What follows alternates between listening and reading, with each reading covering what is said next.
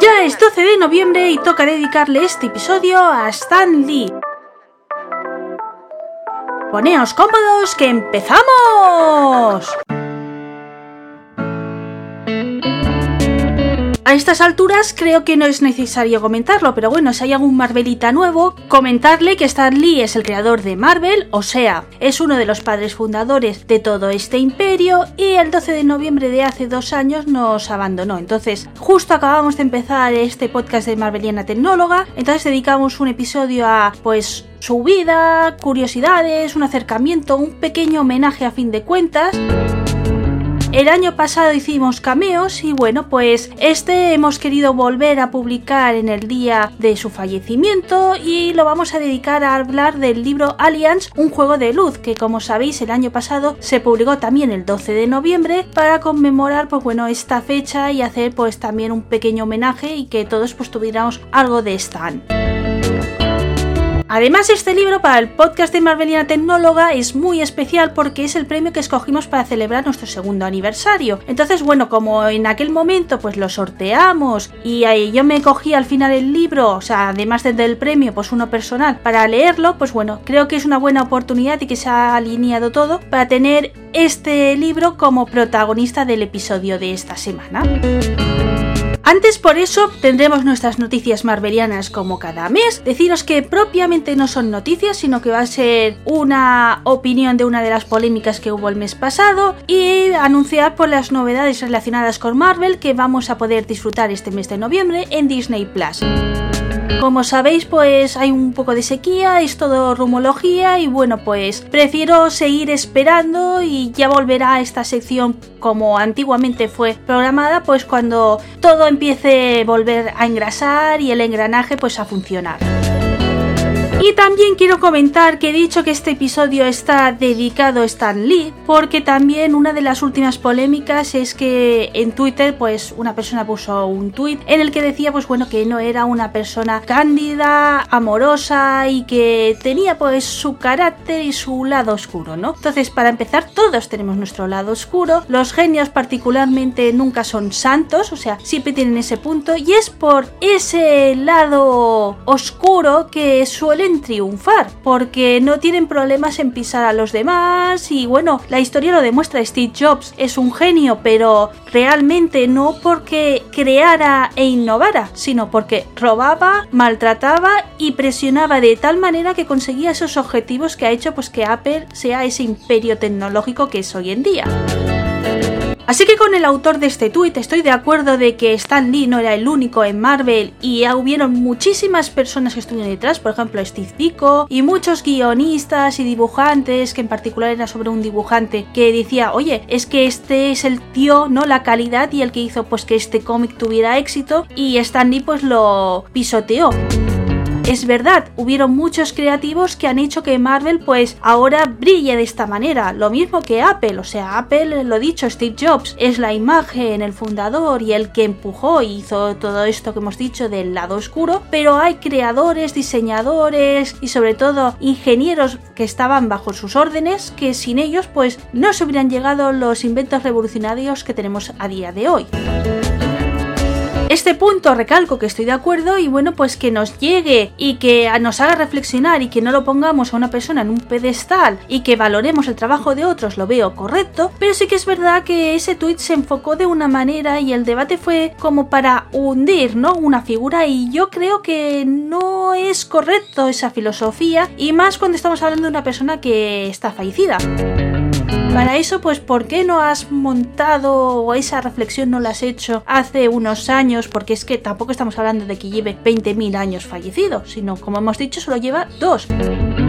Pues ¿por qué no lo preparaste en esos momentos? Porque no estamos hablando de un jovencito que lo acaba de descubrir ahora y lo está compartiendo con sus compañeros, sino que era pues una persona ya con una edad, se ha sentado y que le siguen precisamente por el mundo del cómic de aquellas épocas de los 60, 70, hasta de 50. Entonces es eso, que a mí no me ha gustado esa manera y más porque sabiendo pues los precedentes que han ocurrido es como que queremos ya que esa figura desaparezca y y la gente pues nos dé un poco de reparo hablar sobre él, a no ser de que se dé este nuevo enfoque y lo que la gente ahora pues considera de ese mito.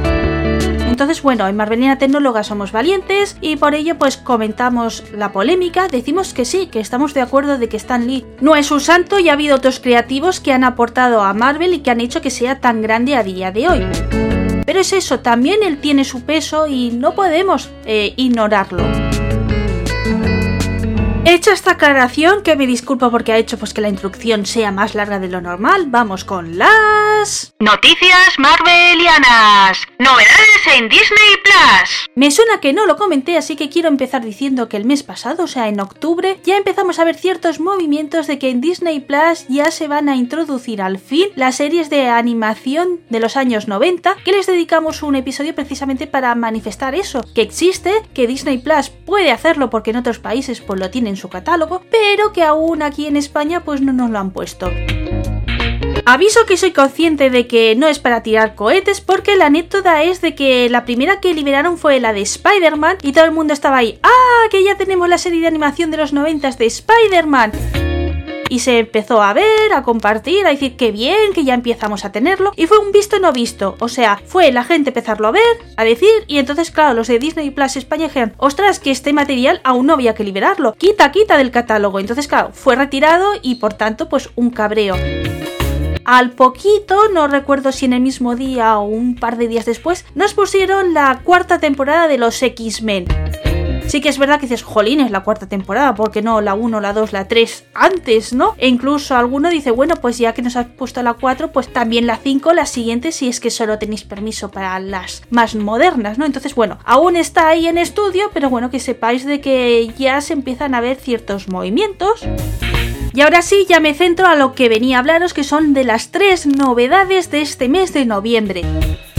Hay que decir de que va a llegar Marvel 616 o 616, que como ya hemos ido adelantando será el 20 de noviembre, y es una serie documental de charlas para que lo entendáis bien si habéis visto la Disney Gallery de The Mandalorian, es el mismo enfoque de serie de conocimientos para pues conectar con el universo de Marvel. En ese momento, como os he dicho, de Mandalorian, o sea, de Star Wars, pues como gustó mucho y demás, se ha hecho lo mismo por la parte de Marvel. Ese mismo 20 de noviembre a Disney Plus llega al fin la séptima temporada de Agents of Shield. Es la última, o sea, es el cierre de esta serie. La hemos hablado eh, antiguamente en un episodio. Deciros que en cuanto la vea, pues volveremos a hacer un episodio para ella, porque creo que se lo merece. Y esta vez sí que será con spoilers. Y la tercera novedad será que el 27 de noviembre, o sea, la siguiente semana, el siguiente viernes, se estrenará Marvel's Runaways. Es una noticia que ya estaba rulando de que iba a estar disponible para Disney Plus Estados Unidos. Hay que decir de que es muy llamativo porque es un producto de Hulu, entonces bueno, pues que venga aquí a la familia de Disney Plus y encima en todas las regiones va a estar disponible, es una gran noticia, deja claro de que a lo mejor Disney Plus no es tan blanca y tan infantil como algunos pensaban inicialmente, que alguna serie o personaje si termina volviendo a casa, estoy pensando por ejemplo Jessica Jones, pues sí que lo podíamos disfrutar en Disney Plus. Ya iremos viendo los avances y deciros que esta serie va a ser estrenada en la plataforma con todas sus temporadas disponibles, así que si estabais pensando hacer un maratón de Runaways, pues estáis de suerte porque va a ser posible. Larson versus Chris Bien, la polémica que ha acompañado Marvel nuevamente pues nos ha hecho dudar de si incluirla o no. Lo que pasa que bueno, este podcast nació para dar la opinión sobre una polémica, la de James Gunn. Nos hemos mojado también con el caso de Ojo de Halcón, de su actor, para ser más exactos. Y bueno, he dicho, si ya nos mojamos en aquella época, pues creo que esta polémica pues también tenemos que dar nuestra opinión.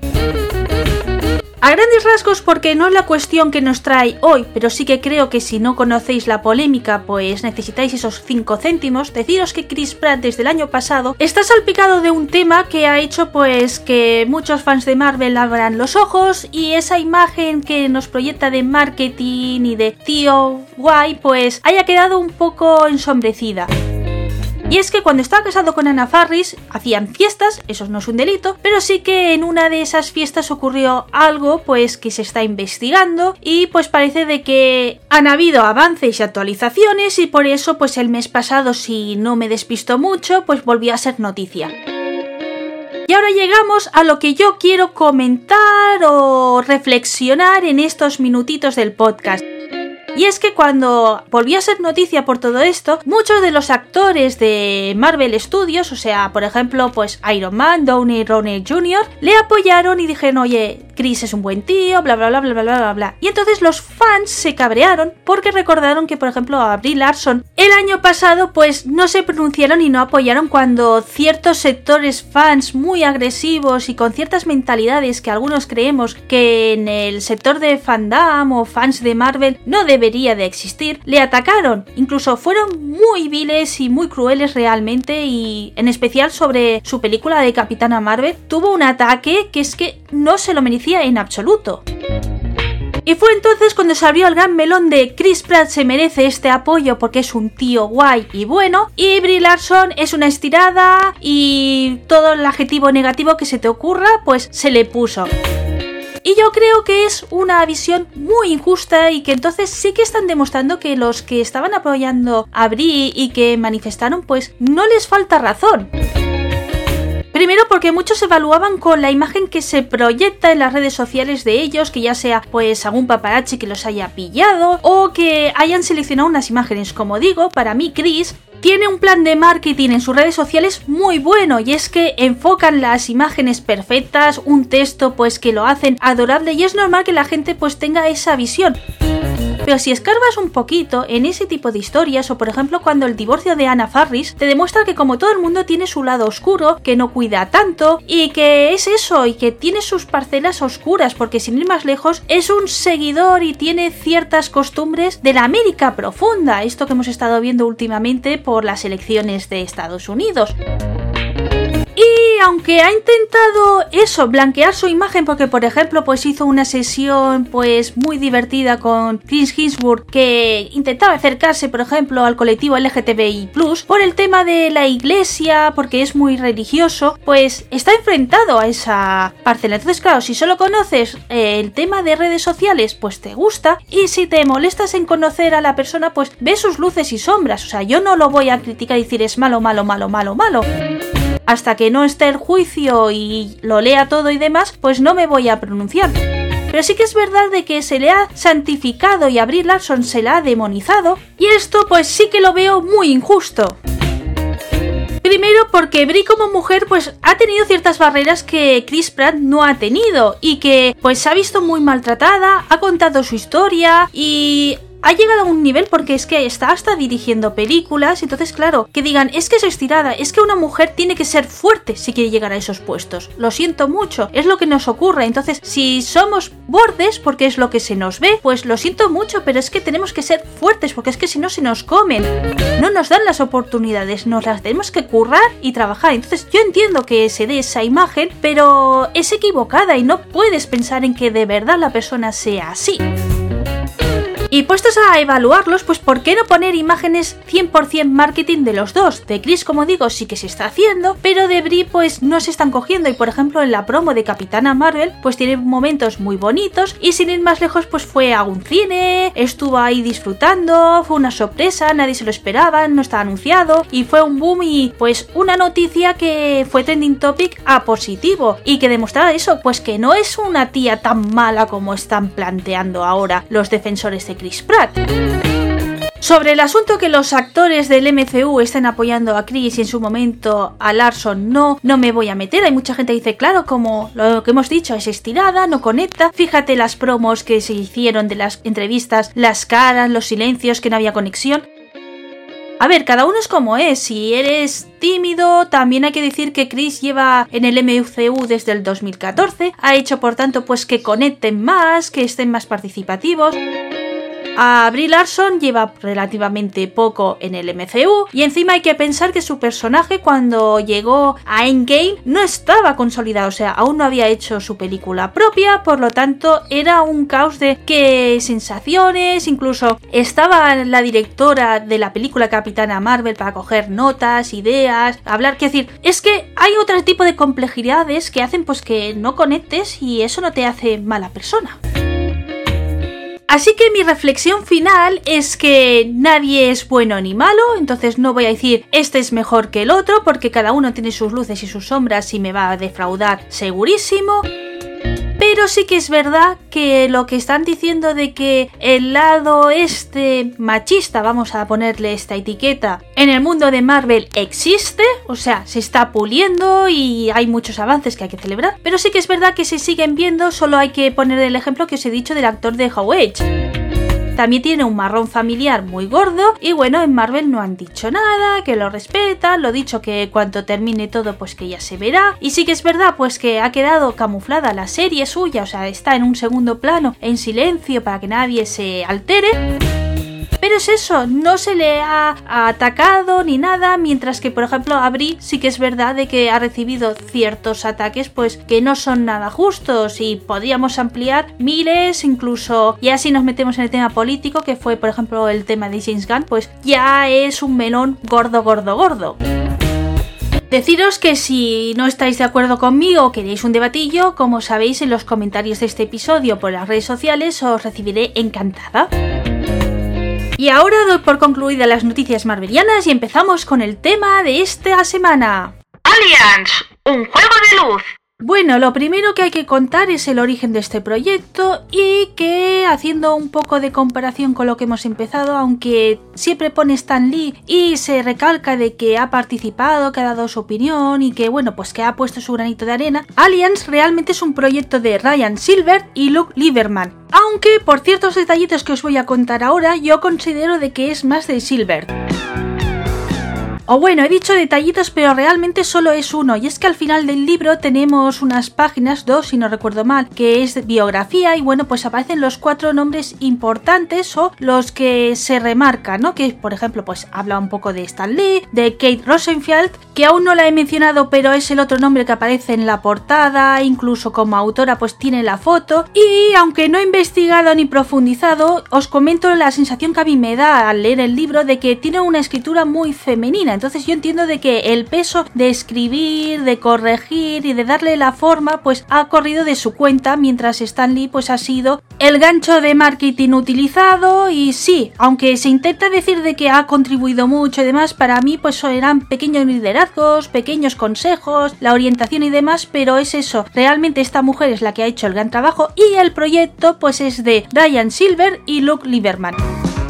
Y creo que es más del primero porque en estas páginas que os estoy comentando, el que se le da más bombo, más éxito y qué guay que es, es precisamente a Ryan Silbert. Entonces, pues es que incluso Stan Lee solo son tres páginas y es el creador de todos estos personajes fashion, pero no se le da pues más reconocimiento y demás y en cambio con el Ryan Silbert sí que se ve pues como un detalle y ciertas líneas que se leen al principio de cómo es trabajar con Stan Lee, que es el intento de decir sí que ha contribuido, ¿no? Stan, pues eh, te hacen ver pues eso, que realmente el proyecto es de estas dos personas. El otro punto importante que vemos es que este libro realmente no está plasmado para ser libro, sino que es un audiolibro, o sea, nacía para ser un proyecto de ese estilo y por ello veremos que es una escritura muy cinematográfica y bueno, pues que es más de sentimientos, emociones y no hay tanta descripción y es un texto tan farragoso como en otras ocasiones, porque claro, realmente estamos delante de un guion ya que tenía que ser interpretado por actores, simplemente dando su voz, pero actores al fin y al cabo.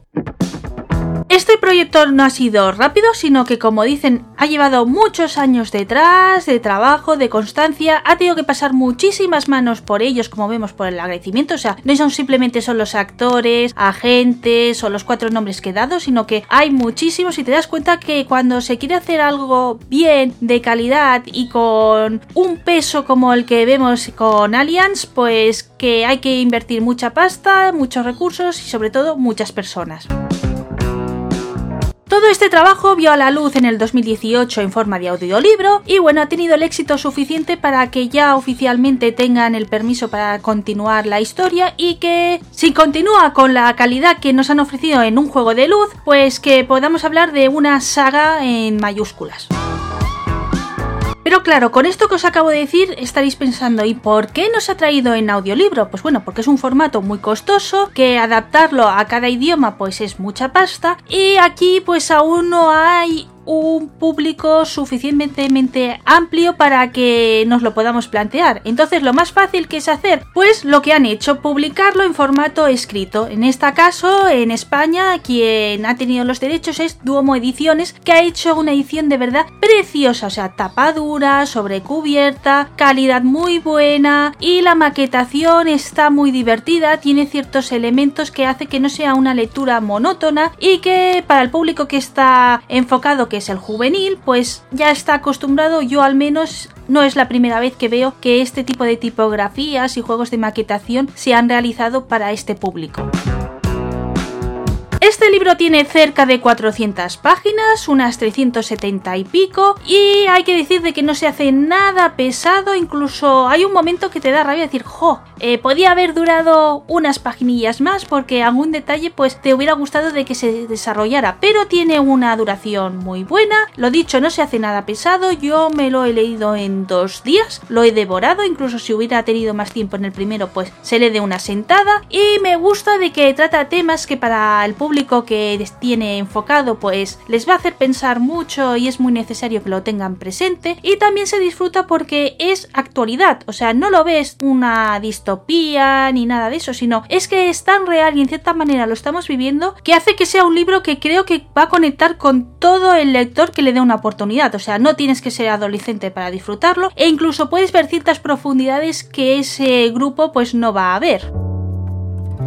No quiero comentar mucho de la trama porque quiero que si le dais una oportunidad pues que la disfrutéis, pero deciros que por ejemplo se ve una crítica a los influencers, el cómo podemos ser tan manipulables por las redes sociales, sin ir más lejos, por ejemplo, ya que estamos en un podcast, pues aparece un conductor de podcast que dice barbaridades, fake news a fin de cuentas, que por el carácter que tiene parece como si estuviera un poco inspirado en Donald Trump. Y bueno, pues vemos esta gente el poder que tiene, ¿no? Si le damos, entonces pues bueno, es una reflexión muy buena que para esa franja de edad de la juvenil, pues creo que es una reflexión correcta, pero que también en estos tiempos que nos han tocado vivir, pues el tema de la soledad, de cómo aunque estemos conectados, ¿no? Digitalmente, pero que el ser humano necesita algo más, pues que se hace sentir y sobre todo la pérdida, ¿no? De alguien, o sea, ahora que mucha gente pues ha tenido que cerca pues fallecimientos y demás, también se deja esa raíz de ese vacío que deja, el cómo pasar, el cómo llevar el duelo, que bueno, creo que también es una lectura muy buena y que ha ido bien en estos tiempos o yo al menos pues considero de que me ha impactado de la lectura. Y otra cuestión que trata este libro son los alienígenas. Concretamente contesta la pregunta de si existen los extraterrestres, ¿qué querrían si se atrevían a acercarse a nuestro planeta? Todo esto y algún detalle más que como os digo no os adelanto para que disfrutéis de la lectura es lo que podemos encontrar en Alliance, un juego de luz, que además hay que decir que para los fans de los Marvelitas, que ya que estamos en una zona Marvel, se va endulzando con detallitos de cultura geek, sobre todo obviamente referencias a Marvel.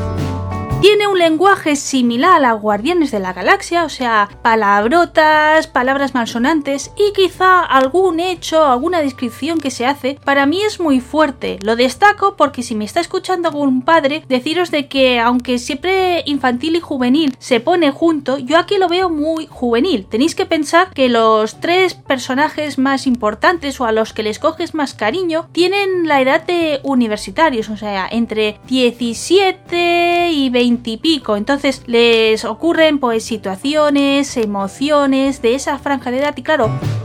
y es una edad muy adulta que hace pues eso que para mí sea una obra pues de una profundidad muy grande y que por ello pues yo lo enfoque más para lectores de 15 años para arriba. El último detalle que os quiero compartir de Aliens, un juego de luz, es que no es un libro que guarde misterios o sea oscuro, sino la información la tienes siempre disponible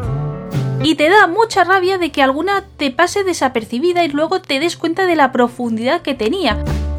Para que os hagáis una idea, si os gusta Harry Potter, este recurso lo utiliza J.K. Rowling en La Piedra Filosofal, que es lo que a muchos nos volvió locos y cuando lo relees, entonces ves esos detalles y dices, Dios, ¿cómo se me pudo pasar? Pues aquí también sucede y por ello creo que es un recurso pues que era a destacar y decir pues eso que es un producto muy muy muy muy mimado. Y bueno, hasta aquí ha llegado mi análisis. Si consideráis de que hay algún detalle que queréis saber más, pues por favor hacérmelo saber en las redes sociales o en los comentarios de este episodio y lo vamos hablando detallando. O si habéis leído el libro y sí que queréis entrar en cuestiones de la trama y compartir pues ese tipo de cosas, pues lo dicho, también os espero por ahí. Muchas gracias por haberme escuchado. La semana que viene nos vemos en la zona Tecno y hasta entonces, sed buenos. Esto está